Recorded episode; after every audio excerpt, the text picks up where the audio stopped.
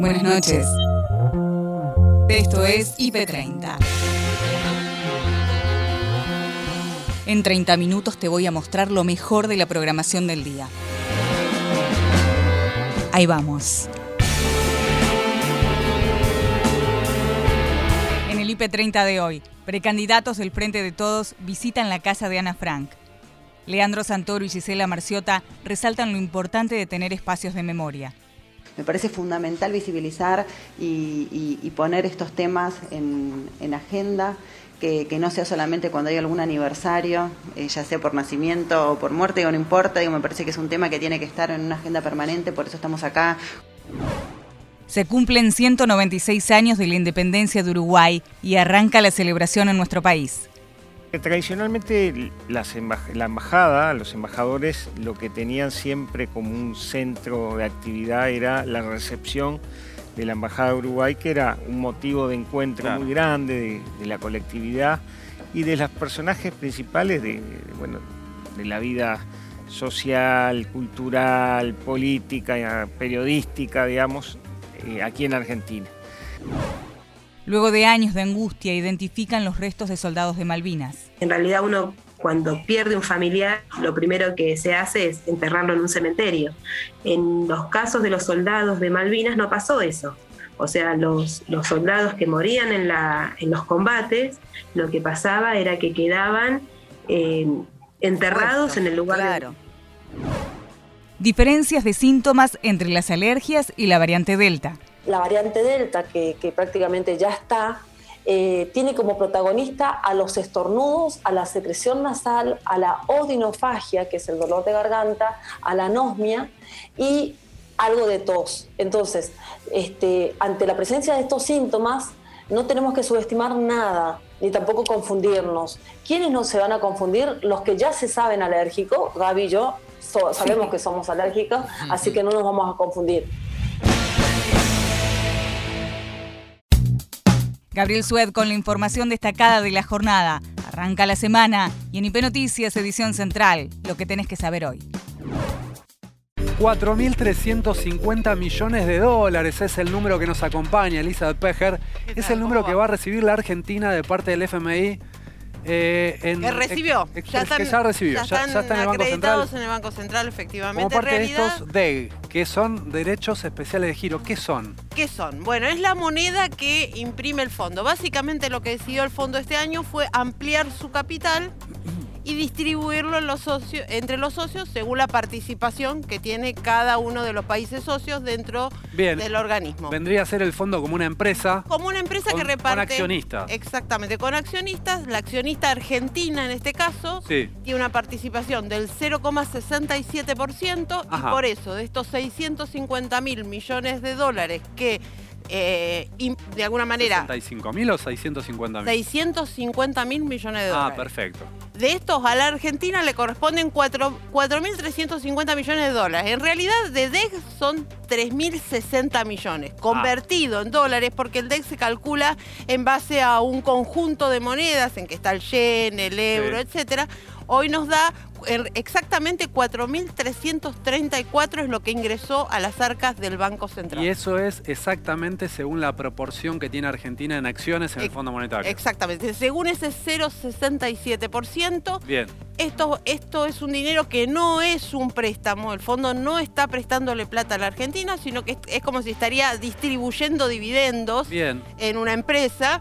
Eh, y bueno, y, por lo tanto la Argentina no tiene que devolver ni pagar intereses respecto de esto y tiene dos posibilidades de uso. Engrosar las reservas del Banco Central o eh, destinarlo a pago de deuda o a gastos de pandemia, que esto inicialmente no estaba previsto, pero el fondo flexibilizó esta posibilidad de que se use también para financiar gastos de que en definitiva es lo mismo, ¿no? El dinero es fungible. Exactamente lo mismo. Si, me dan 100 y yo me lo guardo en el bolsillo y agarro 100 que tengo en el otro bolsillo y lo uso para la pandemia, es, lo mismo que usar a los 100 que me, acaban de dar. Sí. En principio. Es un gesto simbólico. Es un gesto simbólico porque haces un arqueo y distribuís según lo que te parece y según lo que consideres para atender tus necesidades. La Argentina determinó que la mayor parte de estos recursos van a ir a parar al pago que tiene que enfrentar hacer frente en lo que con el Fondo Monetario. Con el Fondo Monetario en lo que resta del año. Es un gesto entonces esta, este anuncio hacia el Fondo Monetario, es decir, sí,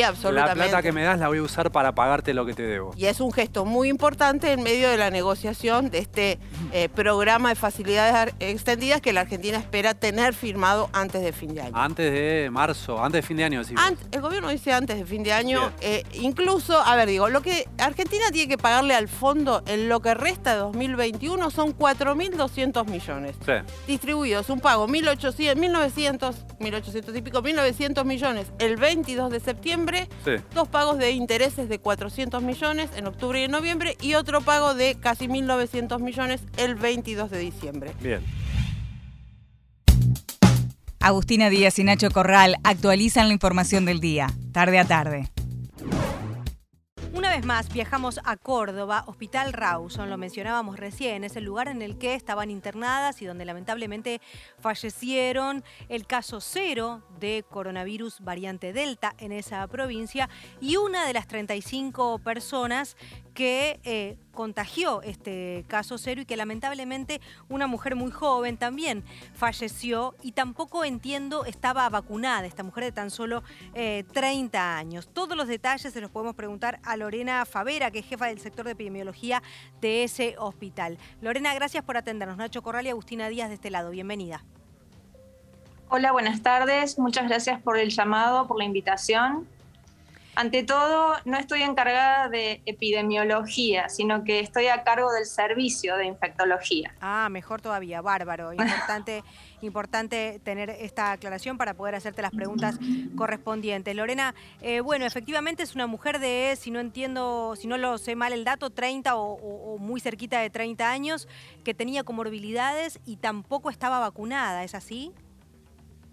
Es eh, una paciente de 38 años mm. con obesidad eh, que no había recibido aún las dosis de, vacuna para SARS-CoV-2 eh, y que es contacto de contacto del caso índice que ingresó al hospital con una neumonía severa, requirió ventilación o asistencia respiratoria mecánica en forma inmediata y fue complejizándose como mm, muchos pacientes que están en terapia intensiva y lamentablemente eh, en horas del mediodía ocurrió el fallecimiento con fallo multi, multiorgánico. Lorena, y en ese sentido todavía hay personas internadas por COVID que están al tanto de que no recibieron la vacuna y si es así, ¿cuál es el estado? Porque a nivel nacional vemos que están bajando diariamente la cantidad de personas internadas. ¿Cuál es la situación por lo menos en el hospital en el que estás trabajando? Nuestra situación es similar. Los casos, eh, si bien estamos en una meseta alta aún de casos diagnosticados a diario, el porcentaje de internaciones está disminuyendo eh, en cada semana epidemiológica. Tenemos un 27-28% de ocupación de camas críticas en la provincia eh, y están ingresando un promedio de 3 a 5 pacientes por día eh, mientras que en semanas previas y hace un mes aproximadamente teníamos un promedio de 10 a 12 pacientes por día. Entonces la, disminución se está, se está notando, se está viendo. Eh, yo quiero aclarar algo, eh, escuché algo de lo que mencionó el doctor Hugo Pisi. Sí. en Córdoba tenemos hasta, hasta ayer tenemos 60 casos diagnosticados de Delta. Mm, de estos 60 casos, 35 mm. corresponden al clúster familiar del caso índice. Claro. Contactos estrechos y contactos de contactos. Sí. De lo que se desprende en cuanto al interrogatorio que se le pudo hacer al paciente cuando ingresó a los familiares y a otras personas allegadas, Em, estamos seguros de que no podemos decir que fue una persona antivacunas. Seguramente no tuvo acceso a la vacunación. Leandro Santoro y Gisela Marciota, precandidatos del Frente de Todos, visitan la casa de Ana Frank. Allí reflexionan sobre la importancia de tener espacios de memoria y detallan el compromiso que debemos tener todos para dejar la pandemia y mirar hacia adelante trabajo que hacen desde el museo con los adolescentes, con los jóvenes, para la deconstrucción ¿no? de ese discurso de odio que me parece fundamental y que lamentablemente, digo, eh, salvando las enormes distancias, por supuesto, de lo que le tocó vivir a Ana Frank, pero que ese discurso del odio potenciado, reiterado y su eh, réplica, cuando se empieza a replicar, a replicar, a replicar, realmente no se sabe a veces dónde puede llegar a terminar y puede llegar a ser realmente peligroso. Me parece fundamental visibilizar y, poner estos temas en, agenda. Que, no sea solamente cuando hay algún aniversario, eh, ya sea por nacimiento o por muerte, o no importa, digo, me parece que es un tema que tiene que estar en una agenda permanente, por eso estamos acá junto a Leandro que vinimos a hacer este recorrido, precisamente para ponerlo en agenda cuando no está, por una fecha especial, sino porque sabemos que es un tema que, tenemos que abordar con cierta responsabilidad que nosotros la tenemos y que vamos a trabajar profundamente a partir, bueno, ya estamos trabajando, pero profundamente a partir del 10 de diciembre cuando estemos en el Congreso Nacional. Leandro, el poder de la palabra, digo, con el libro de Ana Fran, también Gisela contaba, ¿no? Esta, esta mística que hay acá dentro de esta casa, con el director que te contaba, ¿Qué te llevas con este poder y la construcción de la palabra en un momento electoral, ¿no? donde la palabra parece que está mal usada en muchos casos? Sea de contenido, simbólico y ético. Mirá, una de las cosas más interesantes de Ana Frank es que utiliza la literatura, la poesía y el amor como herramienta de resistencia al odio y a la violencia. Y es inspiradora, como decíamos recién, de cientos de miles de pibes y de pibas que por ahí se sienten incómodos con los discursos de odio, de violencia, de bullying. Eh, que circulan hoy en las escuelas, en los grupos sociales nuestros, y a veces no saben cómo responder. Eh, la respuesta de Ana me parece que es una respuesta que inspira, porque plantea que a la violencia se la confronta con la no violencia, al amor se lo confronta, mejor dicho, al odio se lo confronta con el amor.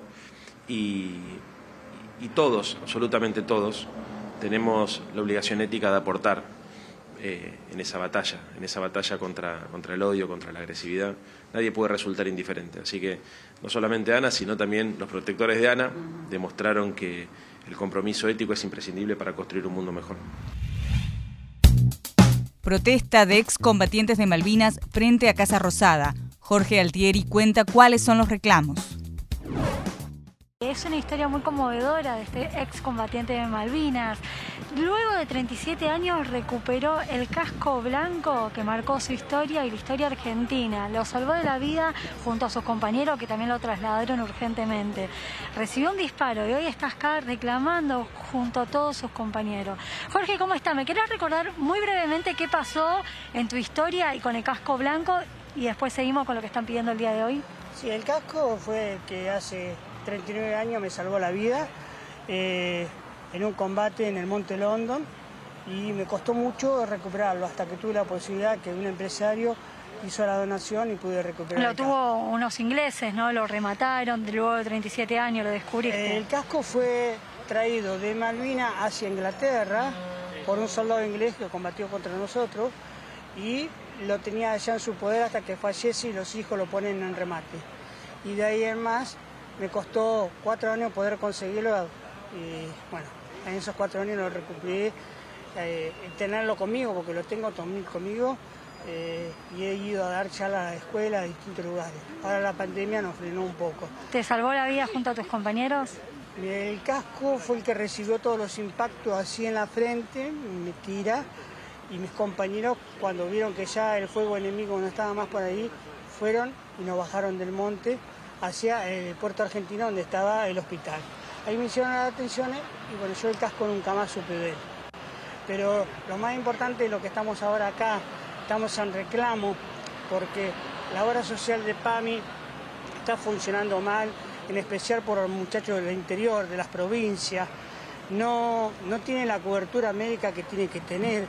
Los médicos no le dan la prestación y ahora nosotros vinimos acá a la Casa Rosada hoy, 23 de agosto, a pedirle al señor presidente de la Nación que nos atienda. Sabemos que ahora en estos momentos el presidente no está, pero pedimos hablar con el jefe de gabinete, con Cafiero, para poder llegar a tener eh, el reclamo a él, porque no solamente tenemos el problema de la obra social, tenemos el problema de los familiares de los caídos en Malvinas, de los heridos en Malvinas, de los que se suicidaron después de Malvinas por incumplimiento a leyes, que la ley 23.109 no se cumplió. Entonces estamos queriendo que el señor Cafiero nos reciba personalmente, porque la nota no sirve que agarre y la lea y haga un expediente. Queremos explicarle todo. Pato Chaina conversó con Blasa Reyes, hermana de José Antonio Reyes Lobos, soldado caído en la Guerra de Malvinas. Luego de muchos años de angustia se identificó dónde estaba enterrado. Para nosotros fue, como decían en la presentación, la verdad sana, ¿no? Fue una sanación que, tuvimos eh, como familia. Nosotros éramos cinco hermanos eh, y mi hermano mayor, bueno, quedó en Malvinas y muchos años después, como 10 años después de, terminada la guerra, nos enteramos que él había quedado enterrado como soldado solo conocido por Dios, así que quedó como NN. O sea, fue siendo José Antonio Reyes Lobo y volvió como soldado argentino solo conocido por Dios. Así que eh, fueron años de mucha desesperanza, de mucho dolor, de mucha angustia. Este, mi madre tuvo eh, dos oportunidades o tres poder viajar a las islas. Eh, y poder ir al, cementerio. Y bueno, en esos, en esos viajes lo que le recomendaban desde la comisión a los, a los familiares era que eligieran una, una cruz cualquiera y allí pudieran eh, hacer el duelo por su familiar, ¿no? O sea, mi mamá nunca, nunca accedió a eso, pero porque ella decía, bueno, eh, yo lo quiero tener a José, no en cualquier lugar que esté. Y bueno, mamá siempre eh, lo esperaba, ¿no? A él. Eh, aunque hubiesen pasado 36 años, como fue en 2017, que fue cuando nos dieron la, notificación positiva en nuestro caso de que mi hermano estaba eh, en la tumba C, del sector C, la tumba 1, en la primera fila. Este, hasta ese momento mamá lo estuvo esperando. todos esos años estuvo esperando su regreso. Blasa, estamos viendo allí, estamos compartiendo imágenes del cementerio de Darwin, donde muchas de esas tumbas, como vos dijiste, durante mucho tiempo fueron identificadas simplemente con la frase soldado argentino solo conocido por Dios. Eh, en, ese momento, en el año 2012, cuando comienza el, el, proceso de reconocimiento a través de Cruz Roja y de, por supuesto, el trabajo del equipo de antropología forense, se identifican tantos de estos cuerpos, como decíamos, entre ellos el de tu hermano. En este momento se avanza en un segundo plan, proyecto plan humanitario, ¿no? Así es el nombre específico del, del, programa. ¿Ustedes creen que digamos en la eh, perdóname, en la, primera parte del, proyecto, lo que, las tumbas que se exhumaron fueron las 121 tumbas que tenían la placa que decía soldado argentino solo conocido por Dios. En esas 121 tumbas se encuentran eh, soldados, se identifican soldados que están hoy en la tumba que se abrió la semana pasada, la C110, que es una tumba colectiva. ¿no? O sea, ahí en esa, en esa tumba estaba el nombre de Aguirre, de Luna, y esos dos soldados aparecieron, fueron identificados en en dentro de la 121. Por eso se pidió... había una confusión, digamos, había una confusión. Claro, Sí, o sea, cuando se remodeló el cementerio en 2009, que se hizo, se construyó el, monumento, el cenotafio, ahí hubo eh, algún no sabemos si equivocación, falta de datos, todavía no tenemos esa, información, pero eh, aparecieron eh, tumbas que no estaban con nombre, con, eh, nuevamente identificadas en otro, en otro lugar. La otorrino-naringóloga Estela Cuevas habló con Gaby Maxi sobre los síntomas de la variante Delta y las alergias, sus diferencias. La variante Delta, que, que prácticamente ya está, eh, tiene como protagonista a los estornudos, a la secreción nasal, a la odinofagia, que es el dolor de garganta, a la anosmia y algo de tos. Entonces, este, ante la presencia de estos síntomas, no tenemos que subestimar nada, ni tampoco confundirnos. ¿Quiénes no se van a confundir? Los que ya se saben alérgicos, Gaby y yo sabemos que somos alérgicos, así que no nos vamos a confundir. Pero si de repente apareció esto y se sumó fiebre, la, la rinitis alérgica no da fiebre, es una enfermedad ah. banal pero no es una infección. O sea que ahí el aspecto a tener en cuenta, doctora, es si tengo fiebre, definitivamente no estamos con alergia, sino que estamos con una situación eh, de posible COVID o de otra gripe. Hay que ir y soparse. Claro. Hay que, hay que hisoparse, sí, Gaby, hay que hisoparse. Este, si estás con fiebre, y bueno, no hay que subestimar y hay que hisoparse y por ahí esperar los días. Eh, hay que recordar también que la variante Delta eh, eh, ya contagia antes de tener los síntomas. Mm. Y el periodo de incubación es de cuatro días y tiene una carga viral de 1.268 veces mayor al SARS-CoV-2 de Wuhan. Entonces estamos un poco complicados en esta fecha. Pero bueno, no obstante esto, perdón, este, no, obstante esto, la idea es no subestimar, no asustarnos, pero sí estar atentos. La idea es no, asustarse, ¿no es cierto? Advertir sí, pero no, no llevar miedo, eso es lo que quise decir. Claro, en una primera etapa los estornudos y la rinitis no estaban incluidos dentro justamente de, los factores de, riesgo, ¿no? O de, esas, eh, de esos síntomas que uno tenía que tener justamente para ser considerado caso sospechoso y ahora sí. ¿Eso se relaciona en lo que vos decías de la variante Delta con la mayor carga viral que hay en vías superiores con esta variante? ¿Sabes qué, eh, Gaby? La rinitis y congestión ya se incorporó en mayo y ahí no estaba todavía, no estaba, la, no estaba por lo menos entre no estaba la variante Delta, ¿entendés? Entonces yo creo que bueno, hay, eh, lo, han tomado porque en ese momento estábamos con la alergia estacional del otoño. Y como estábamos, estás adentro, estás en contacto con los ácaros, eh, el polvo de casa, con todos los alergenos que son sustancias extrañas, que en un sistema inmunológico que viene marcado genéticamente hace que ante la presencia de esos alergenos eh, o sustancias extrañas, ese sistema inmunológico, eh, digamos, tenga una respuesta sobreexagerada con síntomas. O sea, se está quejando. Son los ladrones y los policías. Entonces, este, se queja y aparece la sintomatología que confunde. Mm. Eh, entonces, doctora, usted decía, un, un tip bueno es, por ejemplo, el tema de los anteojos, usar gafas para prevenir las alergias en este momento. ¿Qué más? Sí, Maxi. Eh, otro tips que es importantísimo es que si sacan la ropa para que se seque afuera, tener presente que el polen, como tiene un peso molecular muy liviano, se puede pegar a la ropa. Ah. Entonces vos después entrás ese tender dentro de tu casa al interior, sacudís y ahí el, polen va a quedar en el interior. Ah. Y encima, si tenemos las ventanas y las puertas en contracorriente abiertas, puede ingresar también polen de afuera. Es muy fino lo que estoy diciendo, pero está esta posibilidad y pueden aparecer los síntomas. Carlos Enciso, embajador de Uruguay en Argentina, tomó el café del día con Nico Artusi y adelanta cómo será el festejo de los 196 años de la independencia del país charrúa.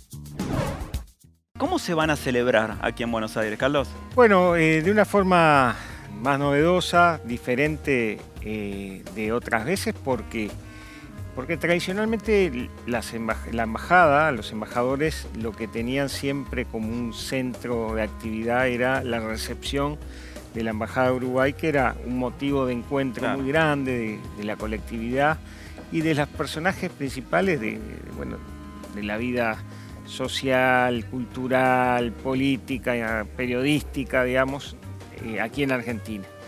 Como ello no se puede hacer, por razones obvias, pandemia mediante, dijimos, bueno, no implica que no hagamos una serie de actividades más chicas, más focalizadas, pero que al final se fueron agregando y arranca desde hoy, hoy mismo con una película eh, sobre la época artiguista, la eh, época del éxodo oriental, que es una película eh, bastante interesante, pero mañana sigue con eh, actividades de conversatorio con Enrique Iglesias, una persona que es conocida en muchos ámbitos, fue presidente del BID, canciller uruguayo, sobre temas de integración, conversatorio con el CURI y el CARI, que son los dos digamos, instituciones vinculadas a las relaciones internacionales. en la tardecita en el Puente de la Mujer va a haber un toque importante, interesante de una orquesta barrial, eh, de aquí, Orquesta de los Barrios, que, el director Tedesco ha sido un creador importante con inclusión social de todos esos muchachos y que para nosotros es un gusto tenerlos previo al 25, los dos actos de las plazas San Martín, de Plaza Artigas. Eh, ahí es lo de siempre, un poco tradicional, ¿no? El toque de la Diana, los militares, los blandengues. Este, en este caso acá son los... Este, eh, Aquí los granaderos. Los granaderos, perdón, que son el correlato nuestro de los blandengues de Artigas, los granaderos de San Martín. Y ahí vamos a tener lo de siempre, que es no menor la parte oficial, posiblemente el canciller nos esté eh, acompañando. En la tardecita, previo a una pasada por la escuela acá en Flores, una escuela Uruguay, que vamos a ir a visitarlos, a llevarle algunos obsequios a los niños, bueno, todo ese tema de nuestra escuelita, digamos, simbólicamente hablando. Tenemos en el planetario un acto eh, importante, un encuentro cultural eh, con un toque eh, de Luciano Superviel, con mensajes de uruguayos destacados, Furtado, Oreiro, Francesco, Claudia Fernández, va a estar Osvaldo Lapor con un recitado ahí también muy, muy, muy interesante. Nocturna es un thriller psicológico con toques fantásticos, dirigida por Gonzalo Calzada y protagonizada por Pepe Soriano y Marilú Marini. Seleccionada en destacados festivales de género, antes de su estreno, Marilú desde Francia charló con Maxi sobre la experiencia del rodaje. Fue una, una aventura eh, eh, eh, fuerte e intensa de la mano de, Gonzalo, este, de Gonzalo Calzada, del director, este, que fue, fue quien nos guió y fue quien creó todo este clima que nos envolvió y en el cual nosotros este, transitamos. Pero yo no voy a decir fue un momento maravilloso, todo eso, fue un momento maravilloso y denso, porque de la película necesitaba eso y tenía que tener esa densidad. Lo que, lo que era, este, digamos, no, tranquilizante no es el término, lo que era contenedor era que Gonzalo tenía una estructura y tenía una idea muy clara de lo que quería. Así que e, este, nos, fue, nos fue llevando y nos fue guiando de una forma, de una forma certera, pero también, y también con, eh, la, eh, con una visión que, en la cual se podía, él podía aceptar, escuchar e intercambiar con nosotros acerca de proposiciones, de cosas, viste, los actores vamos con proposiciones. Sí, pero bueno, eh, además también en relación a esto que decís, eh, vos eh, empezaste a desarrollar también tu, espacio como directora,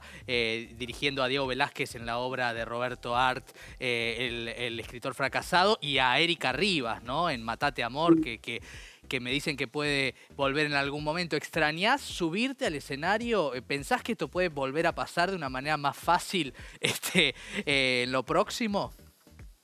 Mirá, este, mm, subirme a un escenario, mm, siempre estoy este, subiéndome a un escenario, pero ahora este, mm, vengo de, de terminar una experiencia muy hermosa que tuve con Peter Brook, con el cual trabajé. Sí, estuve trabajando con él hasta ahora, hasta el otro mes, este, en una versión de La Tempestad, en una adaptación que él y María Hélène Estienne, con la cual él trabaja y es este, la codirectora de la obra, este, eh, pero una adaptación de, él este, de la obra de Shakespeare. Así que El escenario, el escenario es siempre algo cercano, eh, directo eh, y nutridor, digamos. y, para esta película todo eso contribuyó. Aparte, viste, yo personalmente tenía enfrente a un actor de la talla de Pepe, que es, mm. no sé, es algo, eh, no sé, eh, actor nato no, no es un actor de carne, es un actor que lo tiene en la carne todo eso. Este, así que también eso fue muy muy enriquecedor. Yo aprendí mucho viéndolo a Pepe, así que fue bárbaro. Y hasta acá llegamos por hoy. Acordate que podés ver las notas completas en nuestro sitio www.ip.digital y en nuestro canal de YouTube, búscanos como IP Noticias y suscríbete. Hasta la próxima. Buenas noches.